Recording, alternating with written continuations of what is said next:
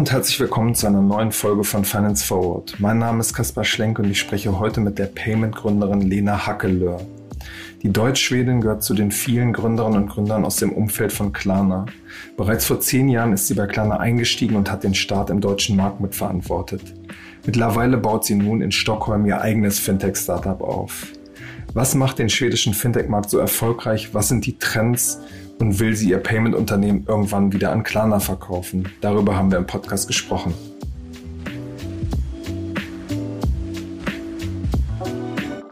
Hallo Lena, hallo nach Stockholm. Hallo Kasper. Lena, du bist deutsch-schwedische Fintech-Gründerin, die gerade ihr Startup äh, Bright aufbaut und hast davor sechs Jahre bei Klarna im Management gearbeitet. Bevor wir über deine Unternehmenskarriere sprechen, lass uns ein bisschen über, über Schweden reden. Das gilt ja schon seit Jahren im Grunde genommen als Vorzeige Digitalland. Und das ist ja so, dass man überall bargeldlos bezahlen kann, selbst äh, die Kollekte in der Kirche kann man irgendwie mit Kreditkarte ähm, bezahlen. In Deutschland ist es ja jetzt so, dass in den letzten Monaten in der Corona-Krise, was das Thema angeht, sehr viel passiert ist. Die Leute plötzlich ihr Handy entdeckt haben zum Bezahlen, aber auch stärker mit der Karte bezahlen. Wo steht Schweden gerade? Also Schweden ist grundsätzlich, wie, wie viele von den anderen skandinavischen Ländern im Übrigen auch, ähm, schon seit jeher eine sehr digitale Gesellschaft. Ähm, also schon, ich glaube, in den letzten zehn Jahren ähm, haben wir hier Entwicklungen gesehen, die jetzt in Deutschland noch relativ weit entfernt sind. Was ist das mein, zum Beispiel? Hm. Eins meiner Lieblingsbeispiele ist zum Beispiel diese ganze Diskussion über die digitale Patientenakte in Deutschland. Ähm, hier in Schweden ist es grundsätzlich so, dass alle Patientendaten ohnehin schon immer von jeher digital gespeichert worden sind. Also wenn ich zum Beispiel hier in Schweden zum Arzt gehe und äh, bekomme ein Rezept, dann wird mir das gar nicht als Papier ausgehändigt, sondern ich kann einfach in irgendeine Apotheke im Land gehen, egal wo, meine Personennummer nennen. Und dann kann jeder Apotheker quasi komplette Einsicht ähm, in meine Rezepthistorie nehmen und kann mir dementsprechend auch mal Medikament geben. Ähm, und das ist natürlich in Deutschland ein ganz, ganz äh, anderer Sachverhalt. Und ähm, das zieht sich, wie du schon richtig angesprochen hast, natürlich nicht nur ähm, jetzt durch äh, das Gesundheitswesen, sondern durch sämtliche Bereiche des öffentlichen Lebens. Zahlungen sind, sind eine davon. Es ist tatsächlich so, dass ähm, hier in Schweden alles bargeldlos bezahlt wird. Also ich habe, glaube ich, seit einem Jahr kein Bargeld mehr in der Hand gehabt. Und das ist, glaube ich, bei uns allen hier in Schweden so. Ich wüsste ehrlicherweise noch nicht mehr mal, wie der aktuelle schwedische Geldschein aussieht. weil das hat sich auch geändert. Ähm, weil man wirklich selbst die kleinsten Beträge auch bargeldlos bezahlt. Also entweder mit der Karte oder natürlich auch bargeldlos mit dem Handy. Was ist da so das, das, das Übliche? Gibt es da irgendwelche speziellen Zahlformen? Ähm, wird da vor allem Google und Apple Pay benutzt? Wie kann man sich das vorstellen? Mhm. Also außerhalb der auch in Deutschland relativ bekannten ähm, Optionen, die du gerade genannt hast, gibt es hier in Schweden noch eine lokale Zahlungsmethode, die nennt sich Swish. Das ist im Ursprung ein Peer-to-Peer-Zahlungssystem gewesen. Ähm, das wird von sechs schwedischen Ban Banken gehalten oder wurde von denen auch gegründet. Und ich glaube, das ist eine der größten Erfolgsstories hier im Payment-Markt in Schweden in den letzten Jahren, weil die haben mittlerweile, ich glaube, fast sieben Millionen User. Also nahezu jeder erwachsene Volljährige hat Swish auf seinem Handy. Das ist eine App, mit der man also ähm, Realtime nicht nur Zahlungen aneinander auslösen kann, also von, Peer-to-Peer, -Peer, sondern eben auch an den Händler und mittlerweile, glaube ich, sogar auch Auszahlungen. Und ähm, das sieht man jetzt häufiger und häufiger, dass eben auch ähm, das stationär akzeptiert wird. Und auch bei kleinen Händlern, also in der Bäckerei um die Ecke zum Beispiel, nehmen in der Regel auch schon Swish. In Deutschland gibt es ja vor allem PayPal für diesen Anwendungsfall, dass man quasi kleine Beträge an Kolleginnen und Kollegen oder Freunde quasi verschickt, wenn man irgendwie zusammen gegessen hat. Die deutschen Banken haben ja versucht, so ein Äquivalent aufzubauen mit, mit PayDirect und sind mhm. da immer noch dabei. Warum hat das in Schweden funktioniert mit Swish? Also ich glaube, ein Hintergrund ist ganz sicher, dass natürlich die Bankenlandschaft in Schweden eine deutlich weniger fragmentierte Landschaft ist, als das in Deutschland mit ein paar hundert beziehungsweise teilweise ein paar tausend Banken ähm, streng genommen der Fall ist. Hier in Schweden ist es so, dass im Grunde genommen vier große Banken sich den ganz großen Löwenanteil, also über 90 Prozent des Marktes untereinander aufteilen. Und ähm, ich nehme an, dass man dann da natürlich deutlich weniger Leute um einen Tisch sammeln musste, um so ein System aufzubauen. Es gibt in den anderen skandinavischen Märkten übrigens Äquivalente dazu, die auch relativ erfolgreich sind, aber ich glaube, Swish ist, ist ähm, sehr, sehr weit vorne.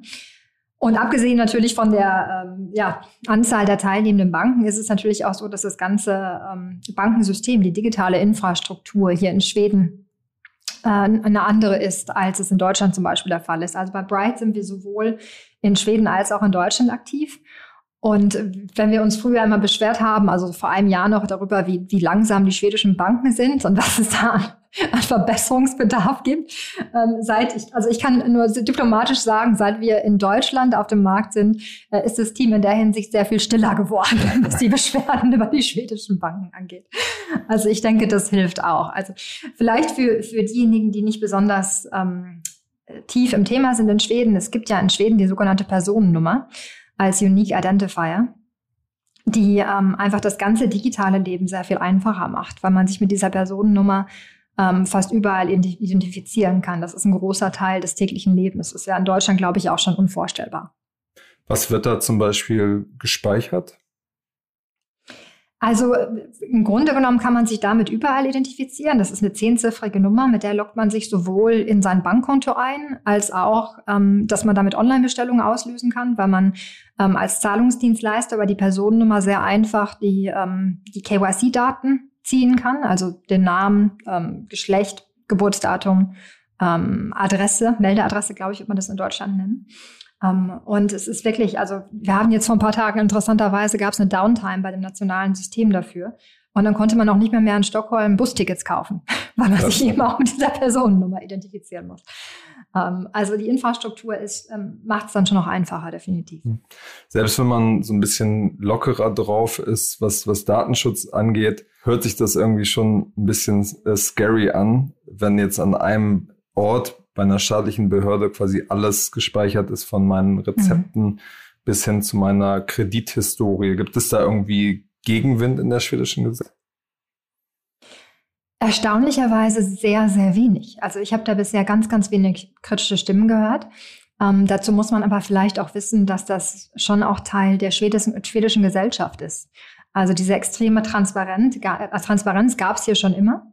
Äh, es ist in Norwegen auch gar nicht anders ähm, als Beispiel. Das heißt, das ist immer in Deutschland relativ schockierend, wenn ich da mit äh, Freunden drüber spreche oder auch teilweise mit Geschäftspartnern. In Schweden ist es tatsächlich so, dass man ähm, über Google, über die nationalen Register herausfinden kann, wo die Leute genau wohnen, mit wem sie zusammen wohnen, ähm, teilweise was sie verdient haben im letzten Jahr, ob sie verheiratet sind, nicht verheiratet sind, ähm, wann der letzte äh, wann die letzte Person in das Haus eingezogen ist, wie viel das Haus ungefähr wert ist, in dem sie wohnen. Das ist alles für jeden komplett transparent einsichtig. Und das war eben schon immer so. Deswegen ist es für die Schweden auch gar nicht komisch. Ähm, in Deutschland, glaube ich, wäre das völlig unvorstellbar. Kommt es da nicht manchmal zu ähm, komischen Situationen, sage ich mal, dass man quasi vor einem Treffen mit einem Freund dann kurz nochmal äh, nachguckt, wie viel hat er jetzt eigentlich gerade verdient oder wo steht er jetzt gerade, den man, den man neu kennenlernt? Äh, theoretisch ganz sicher. Ähm, ja, ich glaube schon, dass da viel im Hintergrund passiert. Ähm, da wird sicher teilweise das eine oder andere, ähm, die oder die eine oder andere merkwürdige Einsicht geben. Es hat aber auch Vorteile. Ähm, ein Vorteil zum Beispiel ist, dass natürlich es sehr viel transparenter ist, auch zum Beispiel für Journalisten, ähm, zu vergleichen, wie Unternehmen ihre Mitarbeiter entlohnen. Das heißt, bei so Themen wie Gender Pay Gap, also der Unterschied zwischen dem, was Frauen und Männer verdienen, das ist natürlich in Schweden auch deswegen deutlich geringer, weil es eben einfach sehr leicht nachzuvollziehen ist. Das heißt, ich, Unternehmen werden sich da wahrscheinlich hüten, ähm, extreme Unterschiede in der, in, der, in der Entlohnung oder beim Gehalt zwischen Frauen und Männern zu machen, weil sie genau wissen, dass es eben auch ähm, einzusehen ist. Ich glaube, das ist in Deutschland immer noch alles sehr viel, ähm, ja, hinter verborgenen ähm, Türen oder hinter verschlossenen Türen im Verborgenen sozusagen. Das heißt, du als, als Gründerin äh, achtest quasi oder musst dich vor deinen äh, Mitarbeiterinnen und Mitarbeitern auch verteidigen, wenn du selber das Gehalt hast und die, die Person hat das Gehalt oder wie kann man sich das so im täglichen Leben vorstellen, die Diskussion? Ja. Na, also es ist natürlich auch so auf gesellschaftlicher Ebene, dass es auch hier in Schweden auch ein Tabuthema ist, das offen anzusprechen. Also ich habe noch nie gehört, dass ein Mitarbeiter gesagt hat, naja, ich habe jetzt aber nachgeschaut, mein Kollege verdient XYZ. Also es ist jetzt nicht so, dass das ein übliches Gesprächsthema ist. Es ist, glaube ich, ähm, ähnlich unangenehm, wie das auch in Deutschland der Fall ist. Aber es wissen eben alle, dass es theoretisch möglich wäre, ähm, das nachzuschauen. Und ich glaube, dass der, der Umstand per se hat schon einen Einfluss darauf, ähm, wie, wie Gehaltsdiskussionen geführt werden. Ähm, es ist zum Beispiel auch so, dass wenn wir hier, wir, wir, wachsen ja relativ stark und stellen Leute ein, ja auch speziell am Standort Stockholm. Man kann hier auch sehr offen die Frage stellen, zum Beispiel, was verdienst du denn heute in der Gehaltsverhandlung? Und man bekommt in der Regel auch eine ehrliche Antwort, weil es eben ja nachzuschauen ist. Und das, da habe ich das Gefühl gehabt, in, in Deutschland, als wir bei kleiner Leute eingestellt haben, dass es natürlich eine sehr viel sensiblere Frage war, ähm, weil man sich schon sehr darauf verlassen muss, was, was, der, was die ähm, andere Partei einem da sagt weil es eben nicht so einfach nachzuvollziehen ist. Also es hat alles Vor- und Nachteile, aber es ist schon ein, ein Teil der schwedischen Kultur, würde ich sagen. Nun ist es ja so, dass aus Schweden sehr viele erfolgreiche Fintechs hervorgegangen sind. Ähm, Klarna das prominenteste sicherlich, aber auch Tink oder iSettle. Inwiefern spielt diese mhm. Dateninfrastruktur da auch eine Rolle? Also für Klarna, das war ja mein, mein Home-Turf sehr, sehr lange, glaube ich, hat das eine sehr große Rolle gespielt. Ähm, Im Grunde genommen jedes Fintech, was im Bereich Kreditvergabe ähm, im weitesten Sinne ähm, tätig ist. Ich meine, Klarna macht ja jetzt nicht in erster Linie Kredite, aber dieser Bereich After Delivery Payment, wo man schon auch eine Bonitätsprüfung machen muss und im Grunde genommen ja im Einkaufsmoment die Entscheidung trifft, ähm, ob man glaubt, dass der Kunde die Rechnung auch bezahlt oder nicht. Ähm, für, für solche Geschäftsmodelle hat das eine ganz große Rolle gespielt, weil einfach die Daten hier sehr ähm, einfach zugänglich sind und eben so eine Bonitätsprüfung auch sehr schnell gemacht ist von Verbraucher und im Endeffekt auch im Bereich jetzt zum Beispiel in Kasse und Verbraucher nicht einfach verschwinden kann. In Deutschland ähm, im Vergleich, als wir damals dann ähm, die Deutschland-Expansion gemacht haben, ähm, da war schon mal das erste Problem, dass man die Leute ja gar nicht identifiziert bekommen hat, weil es eben keine äh, Personennummer gibt oder keine ähm, einzelne Nummer, an der man jemanden jetzt eindeutig identifizieren kann. In Deutschland ist es ja sozusagen immer ein Zusammenspiel aus wie heißt die Person, wann ist sie geboren und an welcher Adresse lebt sie.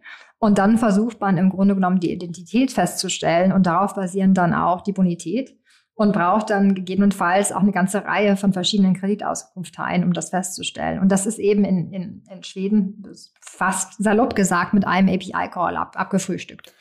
Und das macht es dann schon einfacher im ersten Schritt, wenn man Produkte baut. Definitiv. Das heißt sozusagen, in der Pro Produktentwicklung am Anfang kann man einfach seine Kreditmodelle hat man da eine solidere Basis. Und wenn man dann in andere Märkte mhm. geht, wo, wo die Basis nicht so gut ist, kann man von, von diesen Erkenntnissen profitieren, oder? Ja, genau, absolut. Also es ist am Anfang kann man die Modelle sehr viel einfacher trainieren. Ähm, das Schöne ist natürlich, klar, wenn man einmal so einen Markt wie Deutschland dann geknackt hat, dann hat man natürlich einen riesen Vorsprung allen anderen gegenüber. Das ist natürlich dann in einem Markt wie, wie Schweden nicht ganz so einfach, wenn die Daten für alle gleich demokratisch zugänglich sind. Aber im, im Grunde genommen hast du schon sehr gut zusammengefasst, mhm. ja. Du hast ja damals bis vor zehn Jahren zu, zu Klarna gekommen und hast auch den, den Markteintritt in Deutschland begleitet. Wie, wie lief das da? Was, was waren die Probleme, auch schon vor dem Hintergrund dieser unterschiedlichen äh, Datenstruktur? Ja, das war, das ist eine gute Frage. Das war damals für uns, glaube ich, ein Riesensprung. Also ich habe, ähm, wie du schon sagst, 2010 angefangen. Da war Klarna noch ein ganz kleines Unternehmen. Eigentlich ein ähm, kleiner schwedischer Rechnungsdienstleister mehr oder weniger. Ähm, wir hatten damals den Namen gerade erst geändert. Ich, ich glaube, das ist in Deutschland gar nicht bekannt, aber Klarna hieß gar nicht immer Klarna. Klarna hieß lange Kreditor, weil es ja tatsächlich ein Rechnungsanbieter war. Und just zu dem Zeitpunkt bin ich dann zu Klarna gekommen. Ich glaube, ich war die erste Deutsche hier in, in, in Stockholm. Ähm, und es war dann mehr oder weniger Zufall, dass ich dann ähm, auch so intensiv mit dem deutschen Markt gearbeitet habe, weil eigentlich ähm, habe ich mit allen Märkten ganz lange vom, vom Standort Stockholm aus gearbeitet. Und ähm, ich glaube, wir sind da sehr naiv dran gegangen damals. Ähm, wir, das Modell funktioniert, funktionierte schon sehr gut in den Nordics, auch in den anderen skandinavischen Ländern.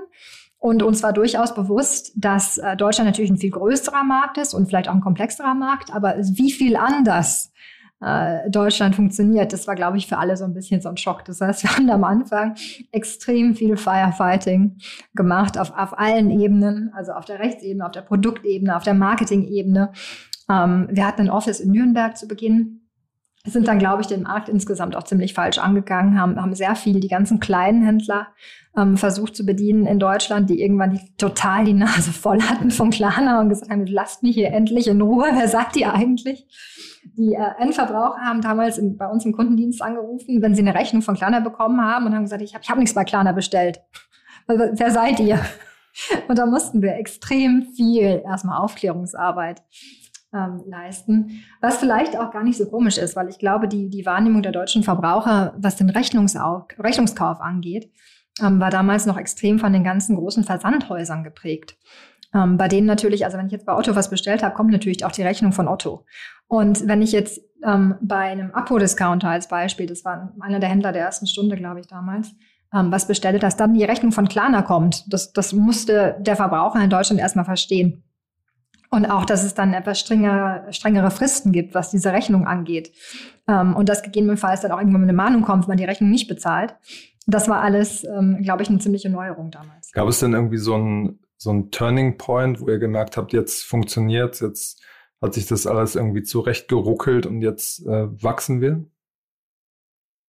Ja, es hat, hat, ein paar Jahre gedauert tatsächlich. Also nachdem wir irgendwann mal die ganzen Produktprobleme beseitigt haben, ähm, war natürlich der Fokus auch darauf, immer größere und größere Händler mit an Bord zu bekommen.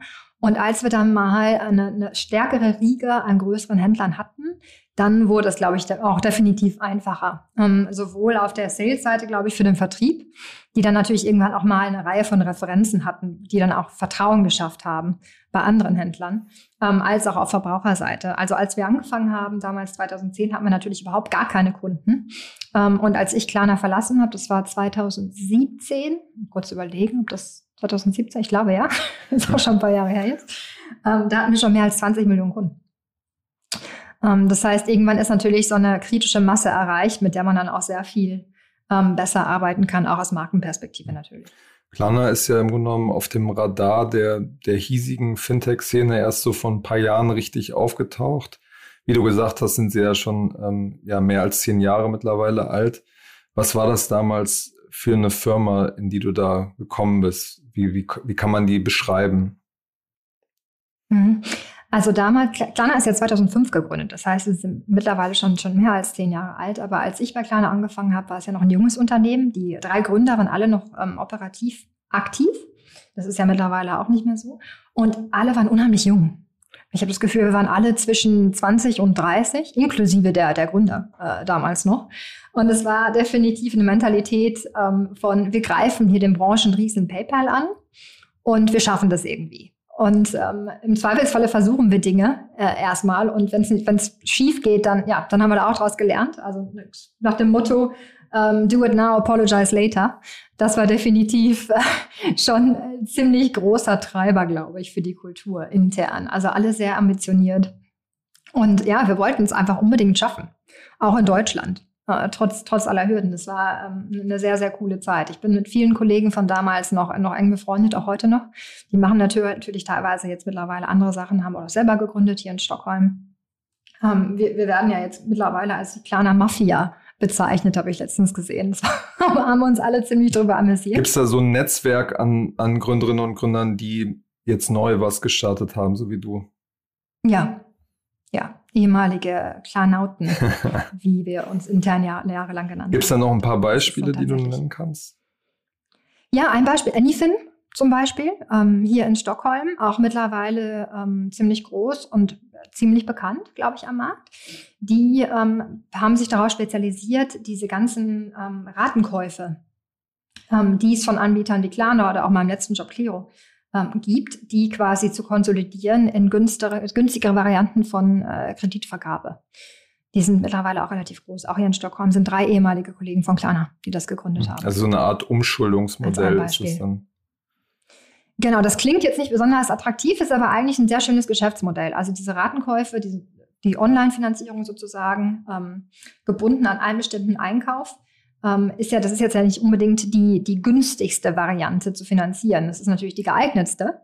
Ähm, aber es gibt natürlich noch andere Varianten, wie man das machen kann. Und ähm, der ganze Markt im Bereich Konsumentenkredit in, in Schweden ist, ist also ein Markt, der sich ständig ähm, selbst sozusagen konsolidiert. Also es wird sehr viel mehr umgeschuldet, als man das jetzt in Deutschland kennt, zum Beispiel. Ähm, und das ist eigentlich ein sehr schönes Geschäftsmodell, wie ich finde, ähm, was eigentlich darauf ausgelegt ist, die, die Kreditkosten für den Endverbraucher zu senken. Das ist jetzt ja auch im Thema Payment. Du bist ja jetzt auch unterwegs. Ist es denn so, dass Klarna da quasi das auch fördert und dann versucht da selbst zu investieren oder Sebastian der Gründer auch äh, quasi bei euch Angel Tickets macht oder? Nicht, nicht bei Bright. Ich glaube, er macht teilweise Investments, ähm, aber soweit ich, soweit ich das beurteilen kann, ist immer noch sehr, sehr auf Klarna fokussiert. Die wachsen ja auch unheimlich stark immer noch. Ähm, aber ich glaube, dass das Netzwerk per se ist schon so, dass man sich gegenseitig hilft. Ähm, definitiv. Um, und es haben ja auch alle so ein bisschen, weil alle aus unterschiedlichen Bereichen der Company kommen, haben ja alle so ein bisschen unterschiedliche Expertise. Also ich war ja sehr, sehr stark im Bereich Marketing und Sales eingebunden. Der Huste, der Gründer von, von um, Anyfin, war Bereich, im Bereich Credit Risk. Und so geht das dann quasi durch die, durch die Bank über die verschiedenen Departments. Und ähm, ich glaube, dass eher das Netzwerk sich da gegenseitig etwas hilft, als dass jetzt just Sebastian oder Klarna als, als Firma da extrem beteiligt ist. Haben die denn schon irgendwie eine oder die eine oder andere Firma gekauft, die, die quasi daraus hervorgegangen ist, oder?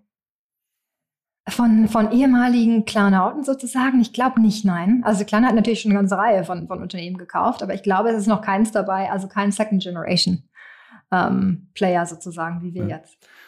Es gab ja, wenn man sich so den äh, Verlauf von Klarna anguckt, gab es ja vor zwei Jahren die sehr wichtige strategische Entscheidung, ähm, auch den, den Endkundenmarkt anzugehen, also mit der App und dem ganzen Markenauftritt auch sozusagen die Masse zu erreichen und nicht nur über, nicht nur bei den Händlern bekannt zu sein. Und es wurde jetzt da drumherum auch noch diese Shopping-App entwickelt und ein, ein eigenes Konto. Mhm. Ähm, wie siehst du diese, diese Entscheidung? Ähm, also in meinen Augen war das jetzt weniger eine große Entscheidung, als dass es eher im Grunde genommen eine Veränderung war, die über die Jahre hinweg immer logischer und logischer äh, geworden ist, weil natürlich auch die Anzahl der Endverbraucher gestiegen ist und irgendwann mal die Penetration auf Händlerseite so groß war, dass es auch Sinn gemacht hat, Endverbraucher äh, konkret anzusprechen. Also das war durchaus eine Strategie, die wir schon verfolgt haben, als ich noch im Unternehmen war. Ähm, zum Beispiel, dass wir dann schon auf die App sehr stark fokussiert haben. Ähm, aber ich glaube, was, was, äh, was du vielleicht meinst, ist in erster Linie vielleicht auch der, der doch recht starke Fokus und das Invest im Bereich Endverbrauchermarketing. Also die erste Smooth-Kampagne beispielsweise oder der Spot mit Snoop Dogg und dergleichen mehr. Ähm, das war, glaube ich, schon eher so, eine, so, so ein Einschnitt äh, in der Strategie, ähm, was, glaube ich, auch einherging mit dem, mit dem neuen CMO damals, mit dem David. Um, ähm, und ich finde ich find das unheimlich smart. Also am Anfang waren wir ähm, alle noch etwas geflasht von der doch sehr provokanten, ähm, ja, von provokanten Creator. Warum geflasht? Aber im Nachhinein finde ich, ja, weil es natürlich schon was ganz anderes war. Ne? Also diese, diese Smooth-Kampagne, die war ja schon sehr viel, sehr auch unheimlich hochgelobt worden ähm, von den ganzen Agenturen im Bereich Werbung. Aber ähm, es war schon ein ganz anderer, ähm, ja, also Schritt an die Marke heranzugehen. Ein sehr mutiger Schritt wie ich im Nachhinein finde. Ich habe es am Anfang ja, ehrlich gesagt auch, auch nicht verstanden, warum jetzt quasi dieser Player, mit dem ich eigentlich gar nicht so die direkten Berührungspunkte habe, sondern die irgendwo im Checkout quasi meine Bezahlung annehmen, warum die jetzt gerade diese riesige Kampagne auch in Berlin überall plakatiert haben und so. Ja. Im ersten Moment habe ich das so im Rückblick gar nicht so richtig verstanden. Ja, das, das war im Nachhinein der totale Quantensprung eigentlich. Total mutig, wie ich finde. Ähm, und mir fällt eigentlich auch kein gutes Beispiel ein, ähm, wie jemand anders es ähnlich gemacht hat. Also so eine starke Veränderung, auch mit dem pinken Logo dann beispielsweise. Ähm, das, ist schon, glaube ich, ja, sehr mutig gewesen. Und für nicht jeden, wie du richtig sagst, unbedingt super intuitiv. Also wir haben damals intern durchaus auch, glaube ich, unterschiedliche Stimmen gehabt, was das angeht. Aber im Nachhinein ähm, kann man den Kollegen ja nur gratulieren. Also wenn ich mir jetzt anschaue, wie groß die Marke mittlerweile ist und wie etabliert und wie, wie gut sich das entwickelt hat, ähm, kann, kann man, glaube ich, nur zu einem Fazit kommen, dass die richtige Entscheidung war, ähm, da so stark drauf zu setzen.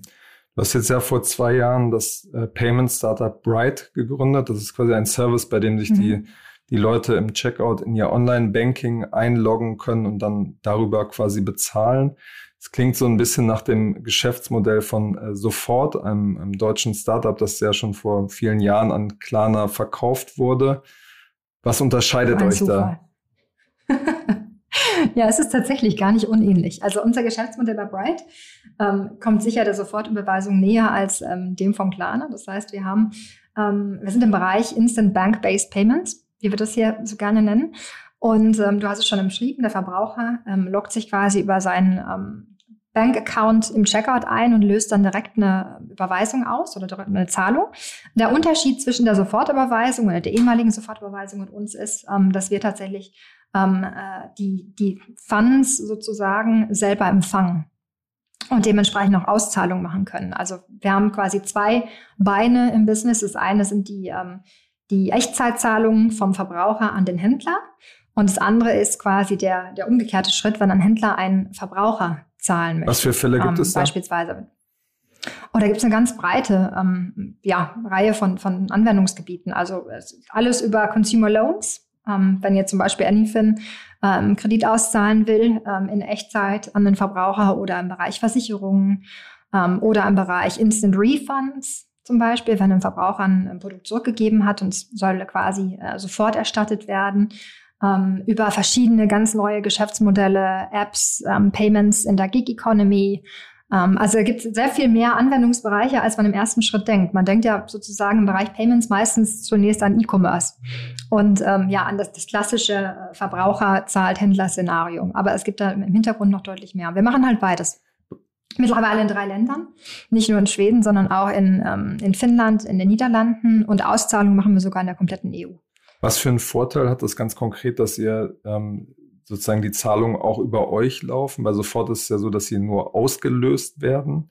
Und bei mhm. euch sozusagen läuft es dann komplett über das Konto. Was für, was für einen konkreten Vorteil hat das? Ich glaube, der größte Vorteil auf, der Händ äh, Vorteil auf der Händlerseite ist tatsächlich, dass es äh, fast kein Betrugs- und Kreditrisiko gibt, weil wir im ganz, ganz großen ähm, Fall der Zahlungen die, äh, die Ankunft sozusagen der Zahlung ähm, in Echtzeit bestätigen können. Das bedeutet, es gibt also nicht irgendwie diese übliche, übliche, ähm, im Bereich Payment Initiation zumindest übliche Verzögerung zwischen der Auslösung der Zahlung und der Ankunft beim Händler, sondern ähm, wir haben das in der Regel innerhalb von wenigen Sekunden dann in unserem System schon empfangen. Was bedeutet, dass der Händler natürlich auch die Ware sofort verschicken kann und sich eben keine Gedanken mehr darüber machen muss, dass vielleicht die Zahlung doch nicht durchgeht, weil keine Kontodeckung vorhanden ist oder die Zahlung gegebenenfalls sogar storniert im Hintergrund, ähm, obwohl der Händler schon das, die, das Signal bekommen hat, dass sie ausgelöst worden ist. Das fällt alles weg. Ähm, und das ist doch ein relativ großer Vorteil. Und es bedeutet natürlich auch, dass wir für einen Händler, die, für den wir die Einzahlung sozusagen oder die normalen Zahlungen abwickeln, dass wir für die auch die Auszahlung ähm, abwickeln können, quasi aus dem gleichen Cashpool sozusagen. Es ist also eine Variante 2.0, würde ich, würde ich meinen. Ist es so ein Riesenproblem, dass ähm, die Zahlungen ausgelöst werden und dann ist es quasi das Konto dann nachträglich doch nicht gedeckt. Es passiert nicht sofort. Ist es so ein, schon ein größeres Problem? Definitiv ja. Also im Bereich Payment Initiation ist das schon eine, ja, ein Manko, würde ich sagen. Es ist sicher nicht das größte Problem und die Vorteile der Zahlungsart in vielerlei Hinsicht, sowohl, glaube ich, auf Verbraucher als auch auf der Händlerseite, überwiegen da sicher im Vergleich zu den Nachteilen. Aber ich, in meinen Augen ist es definitiv eins der, oder ein, der, ein größerer Nachteil und ähm, das deckt sich auch mit dem, was die Händler in der Regel sagen. Nun ist es ja so, dass äh, einige Pan äh, Banken auch schon jetzt über Instant Payments ähm, nachdenken. Einige bieten das in Europa auch schon an. Inwiefern beeinflusst das euer Geschäftsmodell? Macht es das am Ende nicht, nicht obsolet? Hm. Nee, im Grunde genommen ist es sogar so, dass äh, wie für uns alle ähm, Entwicklung im Bereich digitaler Bankeninfrastruktur und der Möglichkeit die Möglichkeit grundsätzlich Zahlungen ähm, im größeren Stil real-time abzuwickeln, sind für uns sogar ein ziemlich großer Vorteil. Ähm, weil letztendlich kommt es natürlich bei allen Zahlungen in erster Linie auf die Consumer Convenience an. Ähm, weil dann nutzt natürlich der Verbraucher auch die Zahlungsart. Es ist ja nicht so, dass, dass wir die einzige Zahlungsart im Checkout sind. Man konkurriert ja mit allem anderen, was es noch gibt. Ähm, und äh, das ist ein ganz großer Vorteil, glaube ich, von, von unserem System im Vergleich zu dem, was jetzt eine Bank ähm, bieten kann. Darüber hinaus ist es auch so, wir sind jetzt mittlerweile in Europa mit 4.900 Banken ähm, connected. Das heißt, selbst wenn jetzt in einem Land ähm, eine Verbesserung gibt oder eine Bank sich vielleicht in die Richtung bewegt oder auch eine Anzahl von Banken, ähm, glaube ich, dauert es noch eine Weile, bis man da konkret für einen größeren Händler, und wir haben einige relativ große Händler bei uns im Portfolio, die auch über verschiedene Märkte mit uns live sind, ähm, bevor man denen dann, glaube ich, ein konkurrenzfähiges Produkt anbieten kann, was also natürlich nicht nur jetzt die, die Zahlung per se ist, sondern eben auch so Themen wie ähm, Cash Management, ähm, FX, Settlements in verschiedenen Währungen und dergleichen mehr. Ähm, da gehört, glaube ich, schon ein bisschen mehr dazu, als jetzt nur die reine Möglichkeit, eine Instant-Zahlung mhm. abzuwickeln. Wie groß seid ihr jetzt schon, um ein bisschen Gefühl dafür zu kriegen? Also wir glauben, nach dem, was, was so öffentlich zugänglich sind, sind wir der zweitgrößte Anbieter. Ist, ist unsere eigene Wahrnehmung. Wir wissen es natürlich im, im Grunde genommen nicht genau. Ähm, wir sind einer von drei Playern hier in Schweden am Markt. Ähm, und wir sind einfach nur vielleicht ein bisschen Gefühl dazu zu bekommen. Wir sind aktuell 30 äh, Mitarbeiter im Unternehmen. Die jetzt äh, sind also noch verhältnismäßig, was die Company angeht, noch relativ klein. Ähm, aber ich glaube, relativ gut aufgestellt für die Zukunft. Aber was, was Händler und Transaktionsvolumina angeht, sagt er im Moment noch nichts. Nee, das verraten wir noch nicht tatsächlich. Das ist ein bisschen sensibel, weil wir haben mehrere Kunden, die tatsächlich an der Börse gehandelt werden. Und wenn wir dazu transparent sind, könnte man Rückschlüsse ziehen auf, auf deren Größe. Und das ist deswegen ein bisschen heißes Eisen, wenn man noch verhältnismäßig ähm, wenige Kunden hat. Wir sind jetzt noch nicht so weit, dass wir mehrere tausend Kunden haben, dass man jetzt sagen könnte, das verliert sich in der Masse. Deswegen verraten wir das hm. noch nicht. Wie attraktiv ist, ist Deutschland für euch als Markt in, äh, in diesem Segment? Relativ attraktiv. Also in Deutschland ähm, bilden wir aktuell vor allem die Echtzeitauszahlungen ab, ähm, weil es sehr, sehr viel weniger Anbieter gibt, die das auf dem Markt machen können. Ähm, mit dem, ja, also in der Art und Weise, wie wir das machen, sowohl vom Prozess her für die Verbraucher, dass wir an alle Banken angebunden sind, ähm, als auch was, was jetzt die Händlerseite sozusagen betrifft, also die Möglichkeit, uns relativ schnell einzubinden. Ähm, was wir nicht machen zum Beispiel, sind kein Konkurrent zur Sofortüberweisung. Das machen wir nicht. Also wir haben jetzt keine Pläne, ähm, die Payment Initiation zum Beispiel in Deutschland abzubilden, weil ich glaube, da gibt es einfach auch schon sehr starke Anbieter am Markt. Ähm, die Sofort kenne ich natürlich sehr gut. es war ja mein letzter Job bei Klarna sozusagen, das Marketing von der Sofort auf mitzumachen. Ähm, insofern glaube ich, ergänzen wir uns da eher, als dass wir da in Konkurrenz treten wollen bei den, bei den normalen Payments sozusagen. Ist denn der, der langfristige Plan dann irgendwann äh, von Klarna wieder gekauft zu werden? Nein, ich glaube nicht. Ich glaube, wir sind ähm, für Klarna kein, äh, kein besonderes Acquisition Target. Ist auch gar nicht unsere Strategie. Ähm, aber ich glaube, wird für Klarna auch keinen Sinn machen. Die sind ja sehr viel mehr, glaube ich, auf den ähm, Bereich Consumer Banking mittlerweile fokussiert. So wie ich das immer noch hier verfolge, vom Standort Stockholm aus. Und Klarna hat im Übrigen auch ihr eigenes Open Banking ähm, was sie auch ausgebaut haben. Das ist, ähm, verschwindet so ein bisschen hinter den, den, den Anbietern, die äh, sonst so die üblichen Verdächtigen, wie die genannt werden. Aber die haben tatsächlich ein relativ breites und auch, wie ich finde, ziemlich gutes Open Banking Offering. Ähm, insofern, glaube ich, sind wir für Klarna, just für Klarna, vielleicht nicht das richtige Target. Gibt sicher andere, glaube ich, die Interesse hätten ähm, an der Company wie uns. Aber so weit sind wir noch gar nicht. Also wir sind in erster Linie darauf fokussiert, unser Unternehmen zu bauen, zu skalieren. Ähm, und wie das dann in ein paar Jahren aussieht, wird sich dann erst zeigen. Alles klar, Lena. Dann vielen Dank für deine Zeit und bis zum nächsten Mal bei Finance Forward. Ich habe zu danken. Danke, dass ich dabei sein durfte.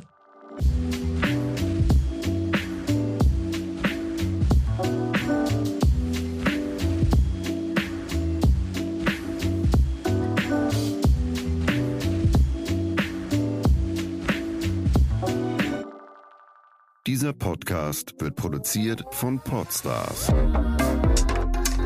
bei OMR.